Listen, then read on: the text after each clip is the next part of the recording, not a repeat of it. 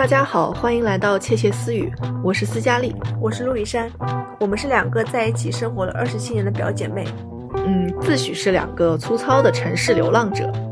哎，我前两天看到你在家，你自己的屋子里捯饬了半天，你这是在干嘛呀？把门关的好好的，然后呢，我敲门你也不应和，然后过了一会儿之后，我发现门口有一个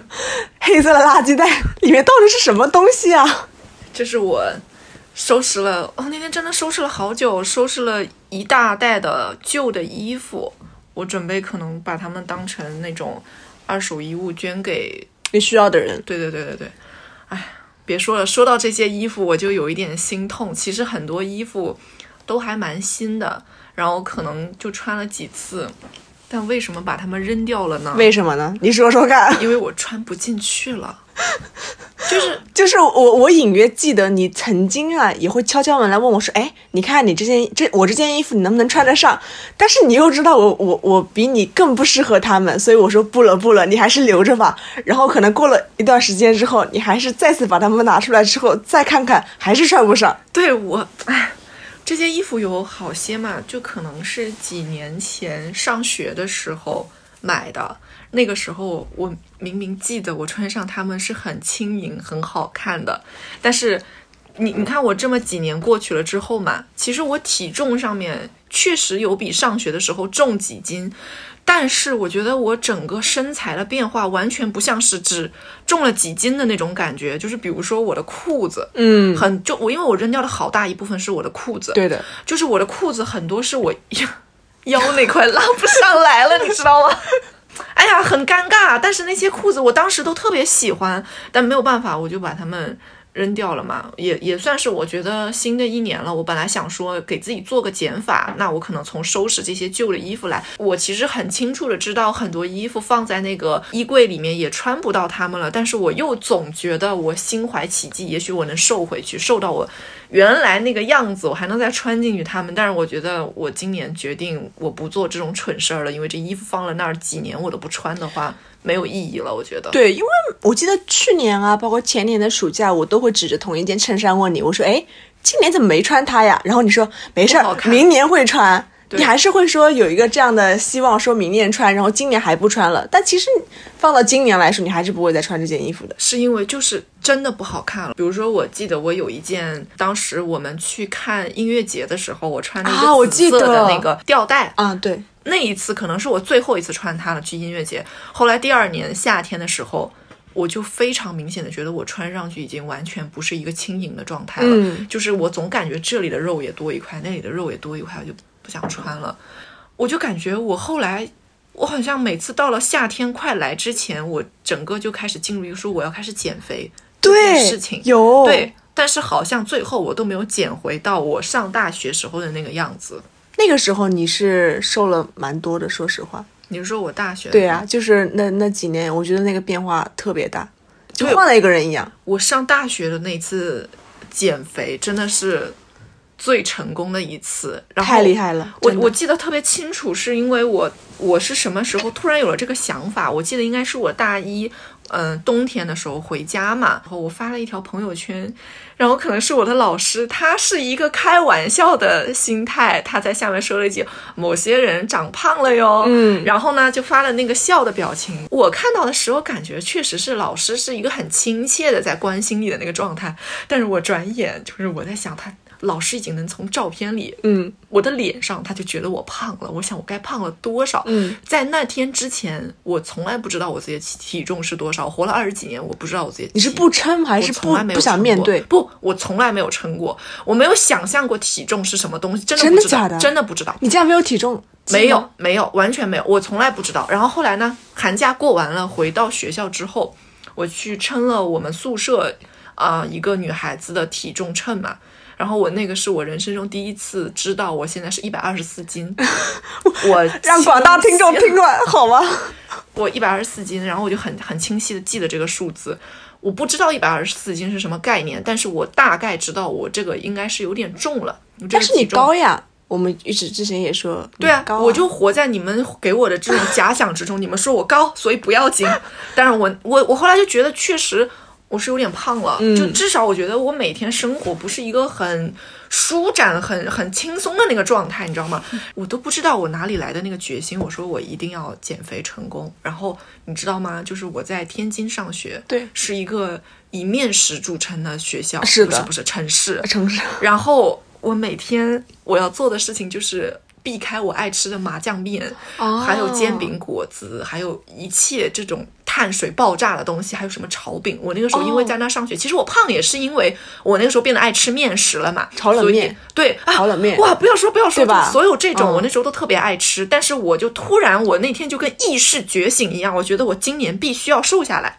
我就开始了我长达半年的那种。嗯，真的很认真的减肥之旅，然后就是那个时候，就是我觉得，就是现在来看，就是，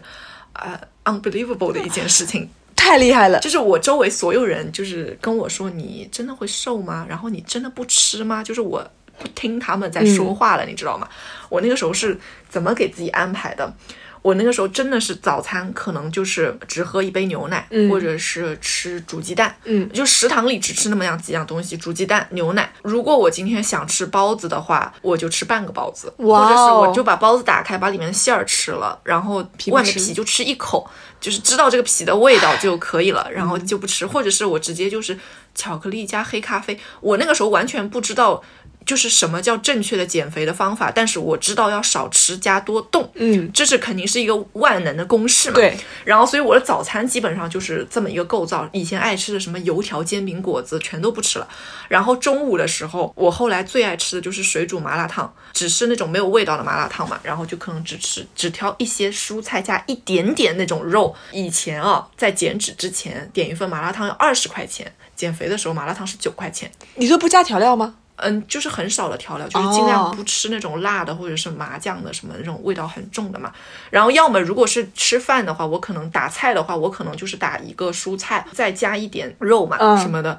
就很少。我永远就是一定确保今天只吃到七分饱，我就不吃了。哇然后所以我周围那段时间我没有人想跟我一起吃饭，因为觉得是很无聊。对就是为什么我就一直这样吃嘛。然后因为我那时候是有一个一直跟我吃饭的同学的，然后我那个同学那段时间就是他很难过，他说以前我们一起出去吃烤肉，我们两个人要吃两百多，点四盘肉，现在我点两盘，你吃一口，我觉得我受不了，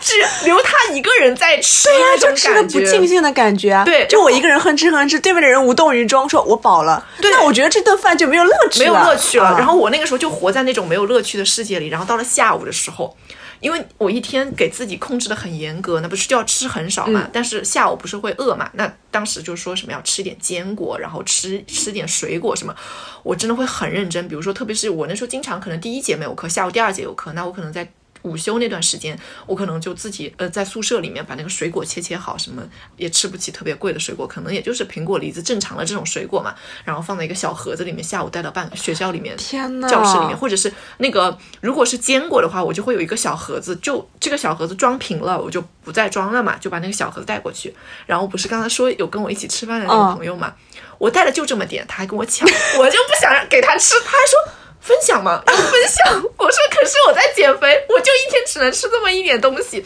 然后他后来也就是吃的少了嘛，他也就知道，发现我可能真的在很认真的做这件事情。然后这个是白天就吃东西的流程，然后课上完了之后，我就会去学校附近的一个健身房嘛，因为基本上都是学生去，所以它价格可能都是包月，然后很便宜的那种嘛。一开始我我们我们学院有另外一个女生，她和我一起去办了一个季度的卡，就是三个月的卡嘛。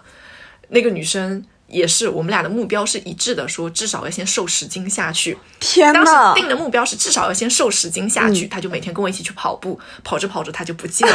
就是后来就只剩下我一个人。然后当过了很长，就是我真的是一鼓作气嘛那段时间，然后坚持了大概有两到三个月之后，我真的掉秤掉到一百一十斤了嘛，嗯就是掉下去了。然后呢？那个女生说：“你怎么瘦的？”我说：“跑步啊。” 可是我不是也跑了吗？我说：“你跟我跑了几天？” 然后你就不见了。你问他吃什么了？等我真的就是已经就是瘦下来之后嘛，又加过了一个暑假，我再回学校的时候，哇，大家就真的觉得说，好像我视觉上面完全不一样了。然后我大二大三那会儿最瘦的时候，应该差不多是到一百零四斤嘛，整整二十斤了，就真真的是瘦掉整整二十斤，而且我那个时候我可以很确保的是，因为我是非常认真的用少食加。加那个运动瘦下来，我新陈代谢非常的快。我记得特别清楚，有一天晚上我们宿舍就是我们宿舍因为有个新疆的姑娘嘛，然后我们晚上一起去吃新疆菜。新疆菜你知道都是大盘鸡啊、馕啊，油腻啊，对，都是很口味还是蛮重的那些东西。然后我那天去吃之前呢，我在宿舍正好就是先简单做了一点就是运动啊什么的，然后做完之后是夏天，我就称了个体重。我记得特别清楚，那天是一百零三点八斤出去的。然后我吃完了晚饭，我们再回宿舍，我就又称了一下体重，我没有变那个体重，我不知道吃的去哪儿了。但是真的就是那个时候，我知道的是我的体能消耗非常的大，它可以把我吃的东西都代谢掉了。就是我很确信，我那个时候是可以。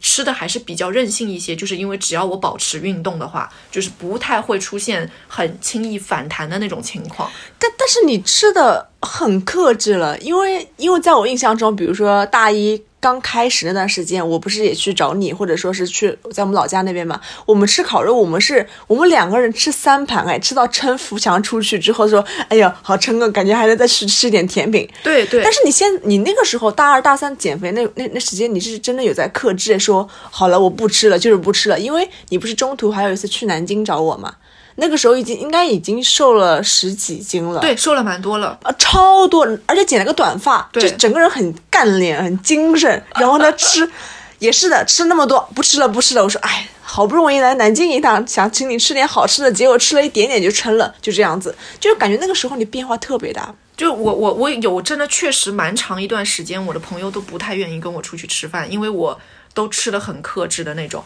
但是你知道吗？其实我身边就是老家这边的这些同学，呃，其实也包括大学，就是大家其实身材都是挺精干的，没有那种说，嗯。就是特别什么超超重或者怎么样，就是不健康的那种样子，就大家都都中等吧，对，都是蛮瘦瘦精精的那种的嘛。然后我我可能也没觉得我自己有什么问题，但是大家好像怎么吃都没有都不会长胖。可是为什么我以前觉得我一吃就胖？所以我那段时间我就吃的很克制，而且我知道，因为我我保持在这个减脂的状态里面，那个时候没有减脂这一说，就是减肥，减肥就是保持在减肥这件事情里，我就。我就感觉就是我不太能就是放肆自己，因为我感觉总觉得说是不是我放肆个一两顿，可能我就又反弹了嘛。对，但是我知道的是。嗯，经过了年岁的对比之后，我就知道那个时候我其实反而不容易反弹，因为我的运动量很大，我每天都保持在那个很高强度的运动量之下，然后我的整个心肺，包括我整个核心，可能它都处在一个不停的就是燃燃烧状态里面，就不太容易反弹的那种。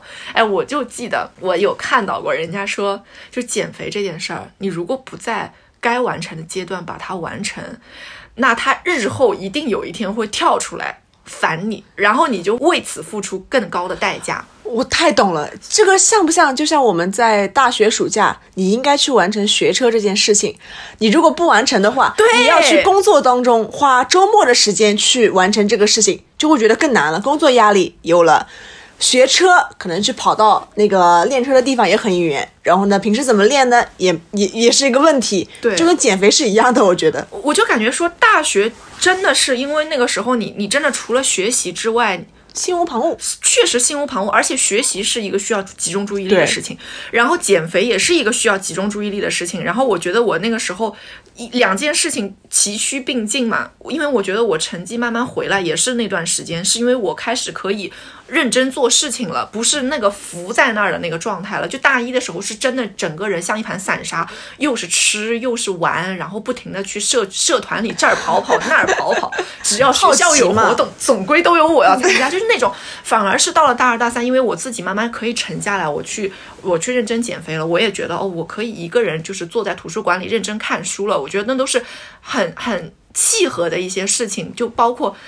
以前觉得，我觉得减肥就是后来很多人会问你到底是怎么减下来的，然后我可能我会直接的就跟他们讲很简单，就是少吃多动。嗯，但是后来的人听到你这么讲，他会觉得不可思议，对，因为他。他们很多人是做不到的。对对对，然后包括我觉得那时候他们会问我，你是怎么做到一天就站在那个跑步机上站一个小时，嗯然后不下来？我说，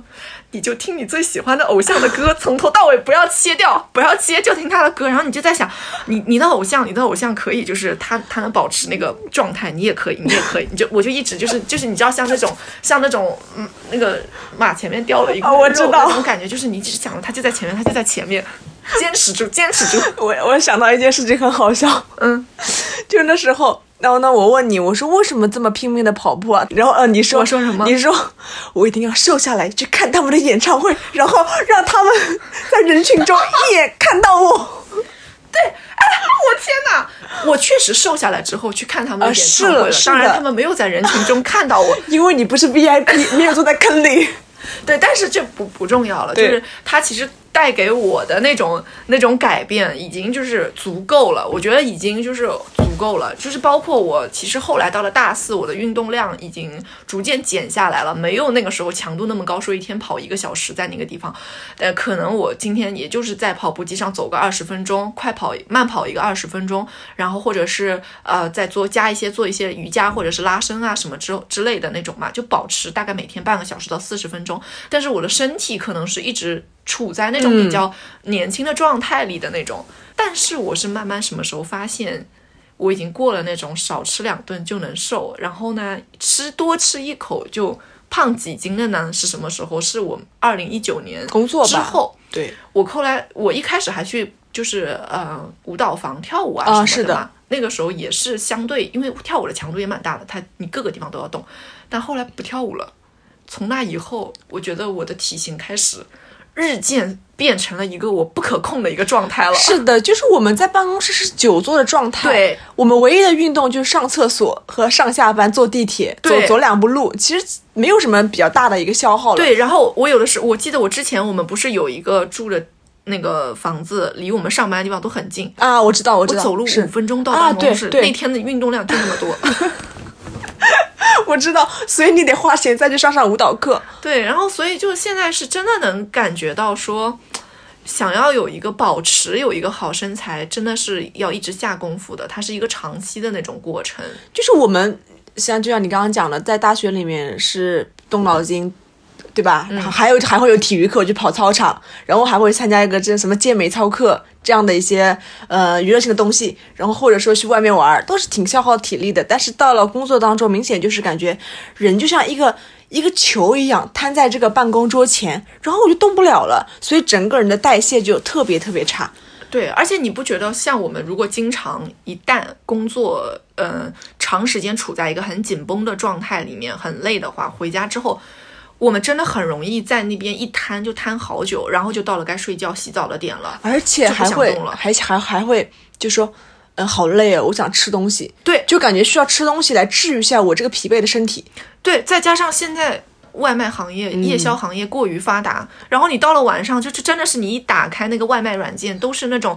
嗯辣口的，然后烧烤，然后那种碳水炸弹的那种类型嘛。然后你你每天消耗那么多之后，你看到那些吃的，你就真的是食欲大涨，你就很想吃那些东西。但然后这个慢慢的就变成了一个很不健康的一个习惯了。加上我们又熬夜，哎，其实你知道吗？我我在大学的时候我都不熬夜的，我就差不多几点睡觉我十一点半就睡觉，十一点真的。那个时候我是另外一个，同事比，你是熬大夜呢，他九点就睡了。不是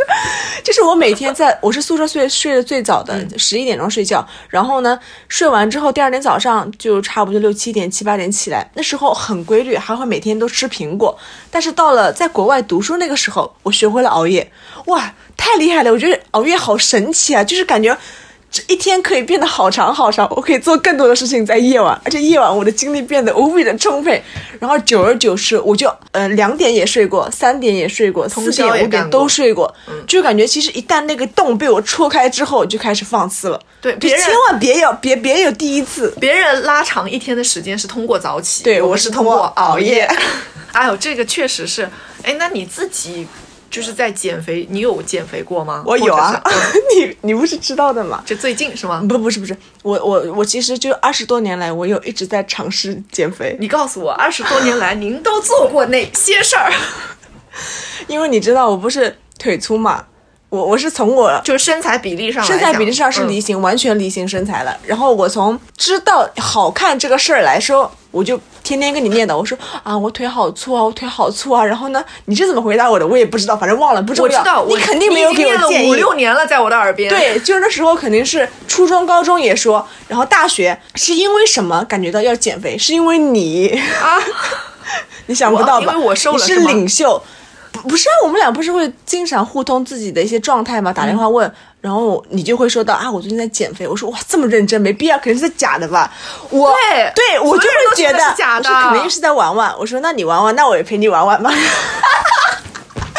殊不知对方认真了，只有我是小丑这种感觉。我也是那时候大二吧，就是大二，我也在我们学校附近隔壁一个学校办了一张健身卡，但是我那个没有你那么近，我需要坐地铁两三站呢，所以你知道吧，通勤时间变长了。三天打鱼两天晒网了。我们那个是就是一个月可能也是几百块钱，然后就是你不限次数的去打卡。那个时候我是坚持了两星期呢。挺久的，挺对你而言非常久了，一个非常久了。两星期。嗯，就是那时候也是跟你一样嘛，在吃上面会有控制。晚上啊，晚上跑完步之后回去去我们小超市吃俩煮煮鸡蛋，或者吃个玉米，吓死了！我以为你要说吃俩猪蹄。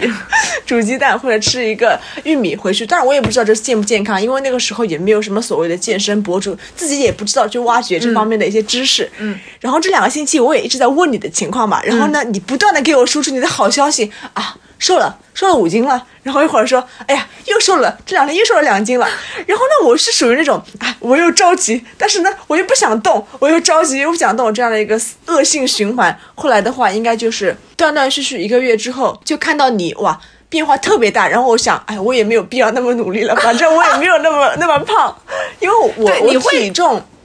你基本上正常的，正常的，就是这这么多年来体重基本上没有变过，但是也是跟你一样的嘛，就是上完班之后，这个体型整个仪态都是出现了比较糟糕的状态了。我觉得确实是，我觉得真的是因为我我这次收拾这个衣服收拾完了，我清晰的能够感知到，因为我知道我以前上学的时候，如果体重上下浮动个几斤，我那些衣服还是照穿的，该还是能穿进去，嗯顶多就是我最近如果吃的多多一点，肚子稍微凸一点起来，那这个裤子稍微难 难拉一点点，但是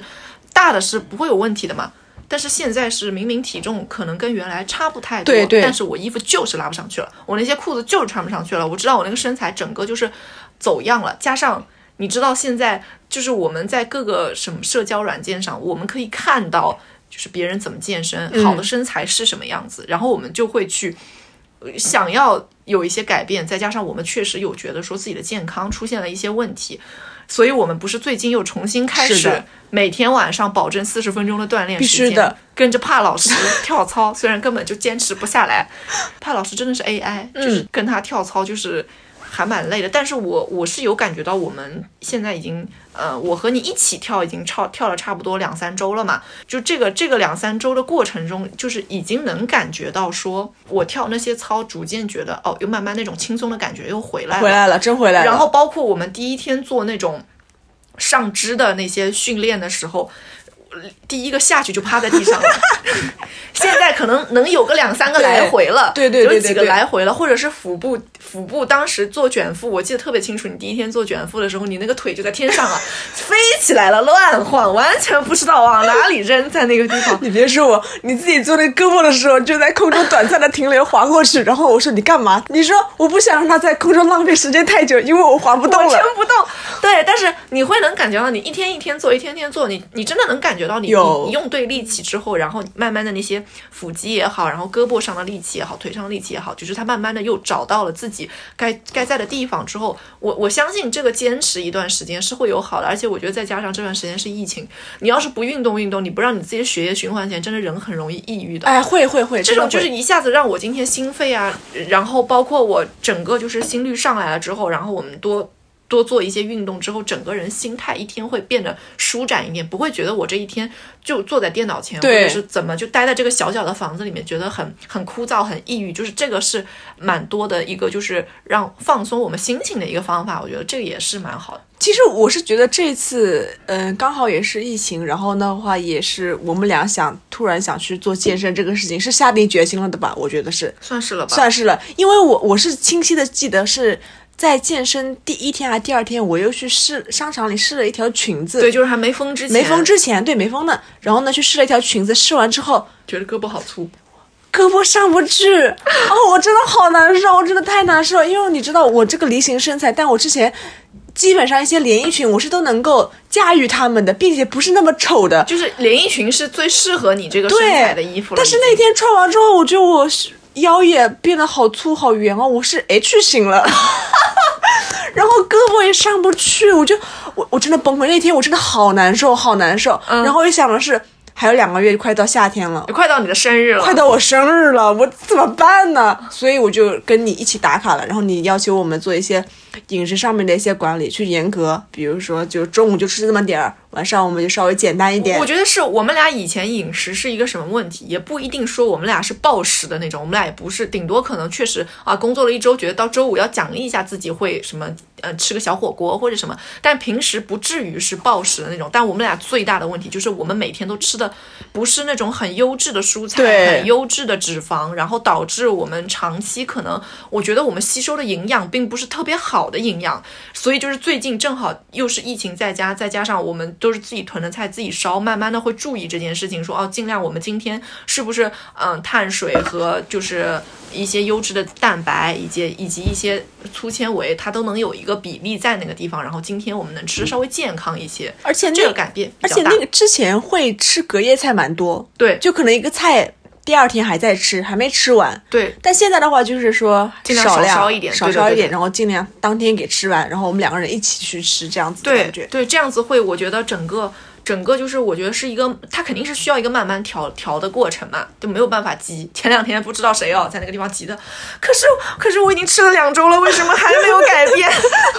我现在心态放平了，我是觉得，就是你要么去做这件事，你就得坚持，得做下去。对对对对，就是什么事情就怕坚持两个字。对，哎不，你说要坚持这个，其实我真的有觉得，就是我，比如说我到了工作环境之之后，大家可能很多人都说什么，哎呀，斯嘉丽，你是不是就是天生瘦？你吃东西肯定吃不胖，就是大家都会这样问你嘛。然后说，我才不信你什么吃胖了，你就算吃胖了，你什么你过两天就又瘦下来了。啊，对，然后我就我有的时候就会跟他们提到，因为他们说太多了，我就可能会提到我说，可是我上大学的时候是靠减肥瘦了二十斤，然后这个时候我身边就会嗡一群小姑娘过来，然后就会问。啊，你怎么瘦了？你快跟我们讲一下秘诀。然后我我们也想就是瘦，然后什么的。然后呢，我秘诀永远就是我说就是跑跑步，然后他们就会问，嗯，跑多久？我说一个小时，大概就已人已经退了一半了。对呀对呀就是已经退掉一半。然后他说那你跑了多久？我说三到六个月，又退掉了一半一半。然后然后再问，那你有少吃吗？我说我那段时间确实吃的很少。然后就说，那你是怎么吃的？说到怎么吃的，我就印象非常深刻。我不知道你的办公室里的女生会不会有这样子的。我我之前办公室的女同事有很多会是这种，网上有非常非常多关于超模怎么吃，有关于明星怎么吃，关于就是这些网红是怎么保持这个身材的，他们会有嗯。所谓生酮减食法，对对对，什么断糖减食法，对，然后啊、呃轻断食，然后什么什么几加几七加几，什么哥本哈根健身餐，哥本哈根，就是有各种各样，包括他们会吃一些嗯比较健康的一些那种专门吃健身餐的品牌对，现在有他们出，比如说一周一个月，对对对对对，呃有这样的，打卡了这种嗯套餐嘛，很多人买，也很多人跟风，也很多人今天就是真的好像说，哦，我今天吃的是生酮餐，然后什么的，他们瘦了吗？我觉得在我身边看到的情况是很少，因为我。我觉得这些餐，我相信它是有用的，对但我觉得这些餐这样吃，它一定是建立在一个你不吃零食，你绝对不吃除了这个餐之外其他不该吃的东西。是的，是的，同时你要保持你每天有一定的运动量，对的，它一定是一个结合起来的，而不是说今天我靠一套网上传播出来的所谓的生酮饮食法就能瘦的。而且我觉得你吃健身餐这个东西，它一定是一个长此以往的东西，你靠吃一周、两周、三周、四周。我觉得会有变化，但那个变化一定是很容易反弹的。对的对的你一旦回到了你自己原来的那种方法上面去，就是吃法上面去，就很容易再会让你的身材反弹回去。包括所谓我这一周都在吃健身餐，中间吃了两顿欺骗餐，欺骗餐就会让你回去。是的，欺骗餐一定就会，就是会让你，你的身体就是真的会回到原来的状态里去。我觉得有的时候会会有一点自欺欺人的感觉，不知道你有没有这样的感觉？所以叫欺骗餐。可能我这两天吃了健身餐了，我觉得哎呀，我好辛苦啊！我今天晚上可以奖励我吃一顿小火锅，吃一顿烧烤。但是就是因为有这样的一些纵容自己，或者说对自己太好这样的一个心态，所以我们在减肥路上。一直是磕磕绊绊，没法坚持下去。这也是我觉得，当然怎么说呢，也有可能是跟确实生活的压力啊、工作的压力有关吧，所以没法狠下心来去做这样的一个事情。对，所以我觉得是包括说什么压力大呀，然后是这种。它是不是那种减肥的借口？我觉得是其中之一。但是我一定相信，那既然这样的话，减肥一定不是你生活中的第一顺位的事情嘛？你一定有比它更重要的事情，所以你会把它放在后面。但是我觉得，就是如果你觉得它已经不是第一顺位的事情了，你就不要因此太过于焦虑了。对，我觉得很多的女孩子是因为她每天处在一个自己很想减肥，然后肥没有减下去之后呢，她就很焦虑的一个过程。然后我我是觉得做这个事情减。减肥减脂这些事情，就是我不论网上说了怎样的天花乱坠，回到你这个地方只有一条路，就是少食，然后运动，然后让自己坚持。我没有再看到过第二条法则了，我觉得都都不相干。我觉得包括有的时候，其实看办公室有的女生真的吃的很少的时候，我是觉得已经是一个。不健康的操作了，而且我觉得很危险。我我我不知道他们是从哪里看到的那种吃到那么少，因为我觉得吃到那么少，就我觉得我看过的可能就是明星，可能说他要在一周瘦掉十斤，或者是什么几天、三天、五天内就要瘦掉十斤，他是因为可能他自己所谓要上镜的需求，或者是怎么样。那我相信他为什么需要一周瘦掉十斤，一定是他之前反弹上来了，他才会需要去做这样的事情。然后我就我就会觉得说，我们。没到那种程度呢。如果我们作为一个普通人，我们不需要让自己是在那么短的时间内以一个不健康的方式瘦下去，然后反弹，然后带来更多的不好的东西。因为我觉得，嗯，我我在后来可能工作环境中就干过这种事儿。可能我觉得我是不是这一周我就猛少吃，是因为我觉得我没有时间运动。是我那一周掉秤掉的很快，但是很快的。带来的后果就是，我可能下一周，我觉得，哎，上一周掉那么多秤，我这周稍微多吃一点吧。那一吃，马上那个体重就会整个回去，而且你会觉得整个人的状态就是像肿着的那个状态，就很不好那种。就像我那时候大二吧，大二的时候也是，因为正好也是夏天热。然后脱水又严重，哇，那时候掉秤掉的爽啊，一百零一斤，九十九斤。但是，一去了学校之后，正常三餐一吃，立那个数字立马往上蹭。暑假可能还在家稍微动一动，然后到了学校之后就完全不动了。哎呀，那个数字就是反弹特别厉害。那你觉得说这个大家为什么处在一种就是很迫切的去？减肥减脂的这个状态里，而且我觉得这个这个热潮几乎就是我我不知道是我的大数据还是什么原因，反正大数据就是我觉得其实是我身边的女生也是嘛，因为我我常常觉得说真的会让我觉得这个事情是一个蛮重要的事情，因为一直就是包围着在周围的女生，每天我能听到最多的就是啊，我觉得我最近要减肥，嗯。哎呀，我今天不喝奶茶了，我今天要减肥。然后周五的时候，最近减肥挺辛苦的，我奖励自己一杯奶茶。这不就是我们就就是就是会有这样的一些那个声音嘛？我觉得还是蛮多的。而且我觉得，嗯，这个声音可能从我们包括我们去看一些经常给女明星的采访，我常常会觉得说他们就跟没有东西可以采访他们一样，问的问题永远是。哎，某某某，你是怎么保持着这样子一个很纤细的身材的？你胖过吗？你最胖的时候是多少？你瘦的时候是多少？而且那个说出来的数字，大多数是我们常人达不到的那个数字。那个数字，我常常听下来也觉得是，如果我们常人是那个数字的话，我觉得在现实生活中是不漂亮啊。对，太干了，没有肉了的那种感觉嘛。那你觉得是大家为什么会出现这种一个跟风减脂减肥的状态呢？嗯，我不知道。这个是不是说减肥这个状态是不是已经成了年轻人想要去追随的这样一个潮流了？我不知道是不是它已经成为潮流的一个部分了。就像比如说，我要用很好的科技，或者是我我要用当下比较呃热门的 APP，这是。可能是一个互联网的一个发展，是科技的一个发展，是所以我要追求这个科技的发展，去追随这样的一个科技跟风。我在想，是不是说减肥已经成为我们生活的一部分了？然后呢，它是成为我们追求美好生活这样的一个必要途径了？哦，我我懂你这个意思，就是是不是他已经成为了我们 normal 的一个一个一个趋势，一个成为了需求了青年？人，就特别是年轻人啊一个常态了。对，就说你喝咖啡吗？我爱喝。你如果不爱喝咖啡，你你就是是奇怪的人奇怪的人，对对对对对吧？我懂你你喝咖啡，你爱喝拿铁，你应该喝美式啊，你不对啊。嗯，所以我这个时候就会说，啊，那我是不是减肥，我也应该跟大家一样，我必须跑两步，发个朋友圈，穿上我的健身衣，然后去跳几个操，发到朋友圈里面，哎呀，我今天练操了，是我的减脂餐。啊，这是不是代表啊，我跟所有的年轻人都一样了，合群了，是一个新潮的年轻人了？我我时常在想，可能这是一个我们所谓的认知里的一个嘖潮流或者趋势吧。我明白你意思，就比如说，哎，那你说到的，因为你有提到一些所谓新的科技，嗯在帮助我们做这件事儿，或者是一些 A P P 对，在做这件事儿，我也会想到的说，你觉不觉得我们现在常常点开外卖软件，或者是嗯打开购物软件，然后你在选择零食、选择主食、选择各种各样吃的的时候，常常标的是零糖、对，零卡、对，低糖、低卡，然后减脂餐，就是这些标签常常会出现在很多吃饭啊或者是各种场合的前面，它让你觉得说这你吃吧。个好像好像是一个必要的对。东西，大家都会选择这个。我觉得这是一个，就是像你说的，它是一个跟风的趋势，让大家觉得。让大家觉得说减脂是一个长期存在的事情，我觉得需要我们去思考的地方在于说，真的每一个人都需要减肥吗？我觉得不一定。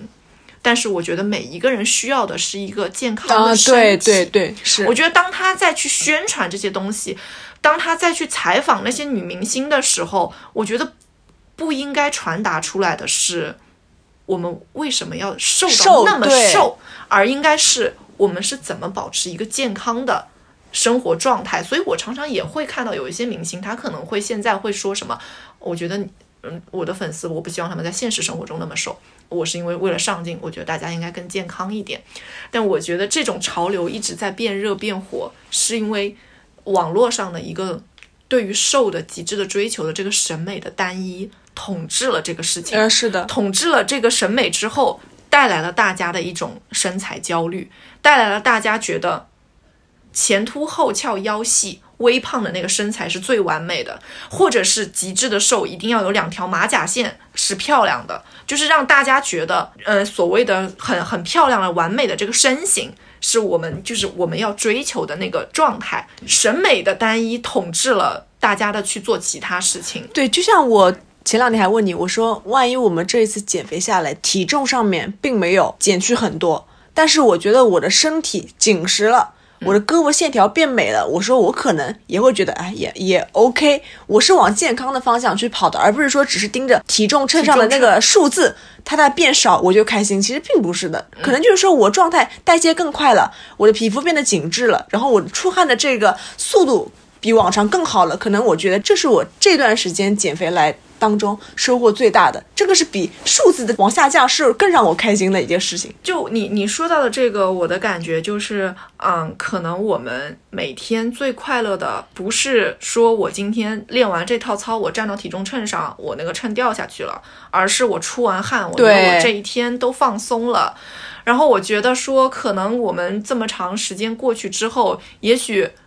确实没有少几斤，但是我觉得我敢去吃东西了。然后我觉得吃是让我快乐的，我觉得饿是让我痛苦的，所以我愿意去为了让我能吃一顿好的，我愿意再多健身一点，我愿意吃的更健康一些，我愿意为了我偶尔的放肆去吃更好的东西。然后我觉得说到这个吃的很开心啊什么的，这个我就想到今年奥运会的时候，你记得谷爱凌当时。跳跳板下来之后，采访他，他说他说的是什么？问他今年准备干什么？他非常可爱的说了一句我今年的最有名的话：我想回去吃韭菜盒子吃火锅。于是韭韭菜盒子火了，火了，对对吧？我觉得今年就是他在这个时局之下出现，我觉得他让审美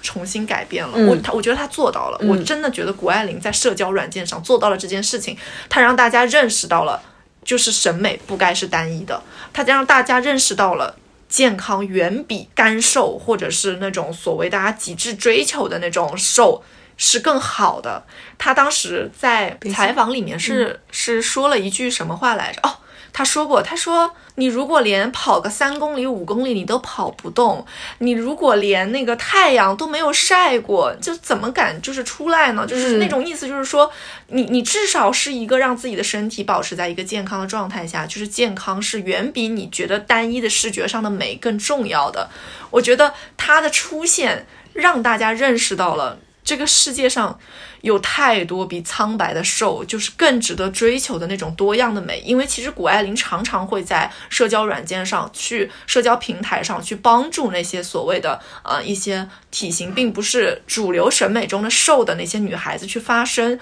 不管是可能有的有的女孩子在社交软件上去展示自己穿了一套衣服，会有人在下面说你这个肚子好丑，嗯。然后艾琳在下面说：“我们的青蛙公主就说，你应该生活中挺无聊的，才会来说人家肚子不好看。我觉得她很美，她很可爱。对，就是我们是不是应该允许有多样的美存在？呃，我觉得当然了，现在有很多不一样的一个审美的一个标准在这边，像很多明星啊，他什么辣目洋子啊、金靖，他们其实是另外一种美，他们灵魂很有趣，但是他们有一点肉肉的、胖胖的，他们也很可爱了。”对，而且我觉得，其实我我发现，呃，我有关注到的一些，比如说，呃，各个社交软件上的博主们，其实他们也已经在尝试努力为不同的身材去发声。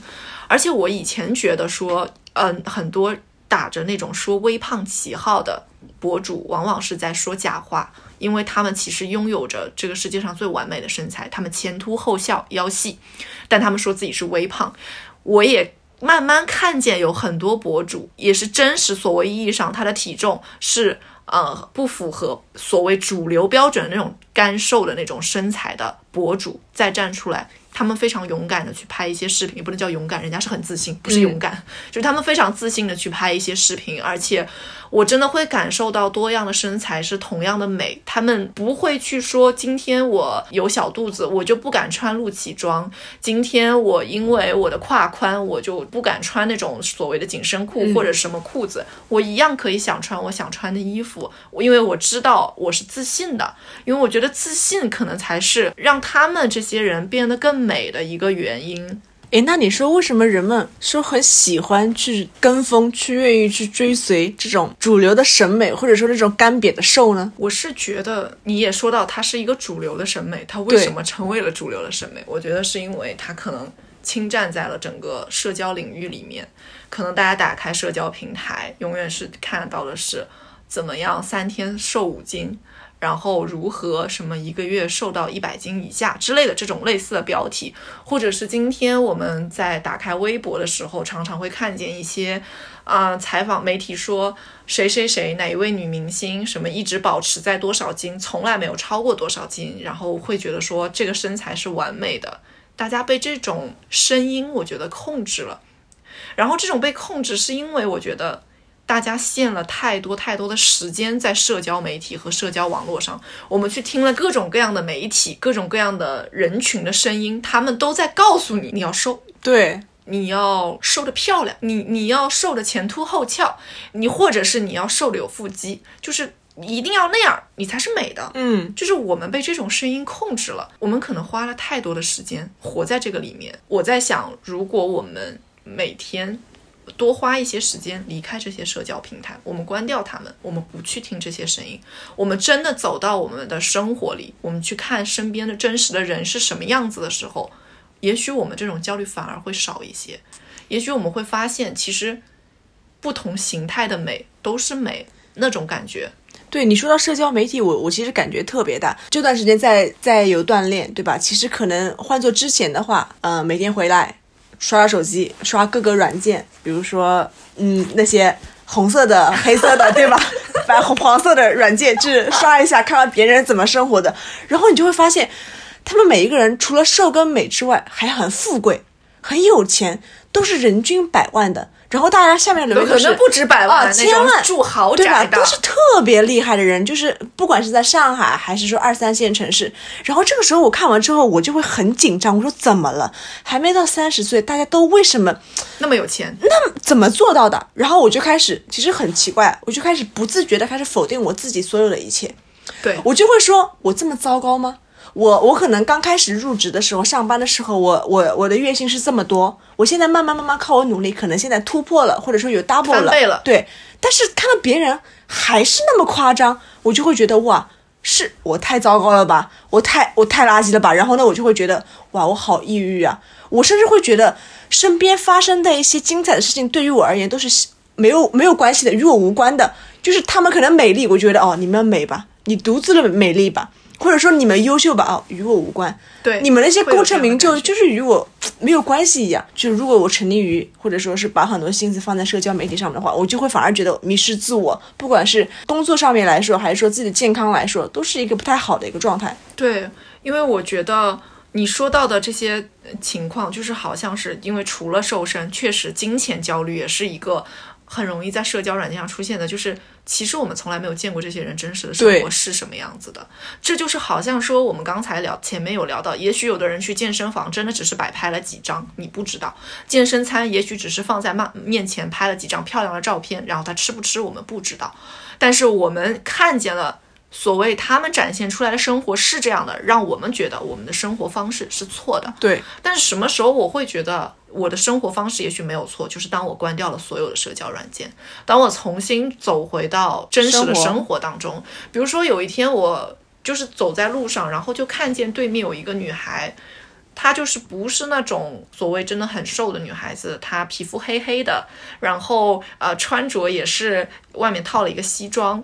然后呢也是没有那么瘦的，稍微有一点所谓有一点点胖胖的那种感觉的。但是你知道吗？她吸引到我的是她那一头粉色的头发和她的粉色的指甲，然后她很自信的在那条路上走的时候，就是真的很美。那种美不是我们在荧幕里面看到的那种很瘦的，然后很精巧的那种美，她是那种发自 她自己身体嗯散发出来那种自信。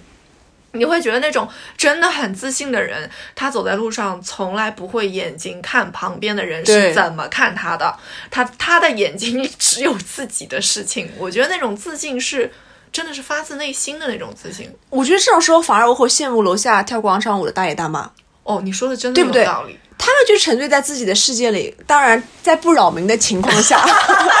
对吧？在他们这个规范操作以内吧，嗯他们享受音乐，跟老伴儿一起，或者跟自己的朋友姐妹一起，姐妹一起去享受这个音乐，享受这个舞姿。你说它漂亮吗？可能动作也不一定有我们规范，或者说它的韵律感强吗？也并不是，它就是享受早晨的阳光，夕阳西下。然后大家围在一起快乐的感觉，他们那个时候是其实也是很自信、很有光芒的一个、哎一个感觉。你你说到这个，我就想到，你记得我们之前去那个连岛玩的时候，我们当时在那个呃快艇上面，对，当时有一个阿姨哦和她自己的姐妹，不就是披着他们那个红色披肩在唱《我和我的祖国》？是的，刚好国庆那段时间。然后我们当时就是我们已经冻得不行了，就是我们一群年轻人缩在那个地方，就是看着几个阿姨在那里非常开心的跳那个舞，就我就觉得他们很快乐，很快乐而且他们从来没有在想说周围的人会不会觉得他们是很奇怪的人，我觉得就不会。我觉得真的就是那种更真实的这种快乐，其实反而会更感染你的那种感觉。他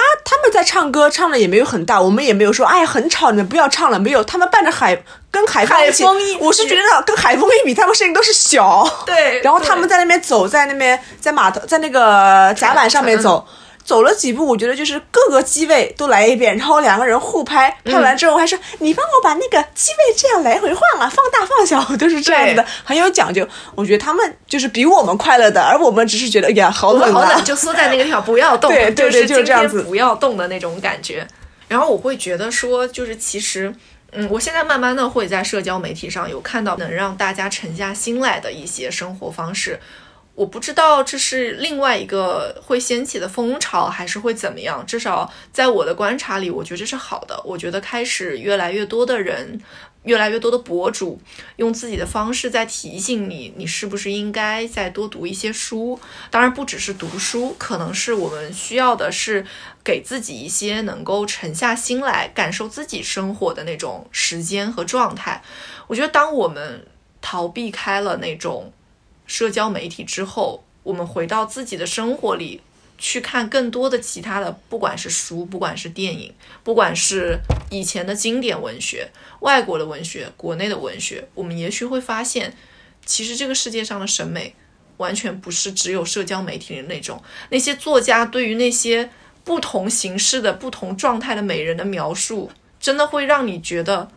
这个世界上值得更多的美的那种形态，就是是不是？也许当我们只聚焦在社交媒体上的时候，我们会狭隘了。就比如说，我觉得社交媒体的狭隘在于说，我常常觉得，当我们打开某黑色软件的时候，嗯是的因为我觉得办公室里面会有这样的时候说。那那什么小哥哥很帅啊，小姑娘很漂亮啊，但当他他们真的把这些人给我看的时候，在我眼里，他们长得很相似。对，我觉得他们的相似会让我觉得有一点无奈，啊。就是我我的我我的确没有办法在这些相似的长相中去挑出他们的特别，我感知不到，我我有这样我懂你，感觉，而且这带来的就是我生活中的这些小姑娘。反而会去追随那种屏幕里面那种看上去都不知道开了多少层美颜滤镜的那些人的长相，这会让他们反而在自己的生活中也失去了他们自己的那种颜色。我觉得这就没有那么可爱了。就是其实每一个人在生活里，我我我我常常觉得他们说你真的是老说彩虹屁，我常常觉得我不是在说彩虹屁，我是因为真心的觉得我在生活里看到真实的你是可爱的，是好看的。你今天换了一个什么头箍，什么或者是你今天戴了一个什么耳环，然后你今天其实也许你没有很认真的打扮，你穿了一件普通的卫衣，但我觉得很好看，我会去夸你或者怎么样的这种。而当他们突然就是执迷于社交软件里的时候，他们反而变得没有那么特别了。对，就是他们沉沉迷于社交软件之后，就会觉得我们的话是不是虚伪的？但其实我们并没有，我们是真心的。对就跟我在办公室，比如说我会说同事，哎呀，你今天这衣服很好看啊。我说哇，你你看起来好年轻，很帅呀、或者说你很美呀、他会说，哎呀，你看你大学怕不是修的辅修是语言的艺术吧？就总会这样说。但其实我说我没有，我真的是发自内心的去观察了你们，去感受了这个生活的不一样，所以我才。对你们夸出了这些话，但他们就会觉得你怕不是什么什么又看多了吧？他们觉得我是个虚伪的人，但其实我并没有。那就是真的，我们其实也许真的是发自内心的。觉得那种每一个人都会有他自己特别的地方，每一个人都会有他嗯不一样的美。我觉得那个是值得我们去发现或者是去看见的，也是我觉得我们生活在这个时代里面应该保持住的，就是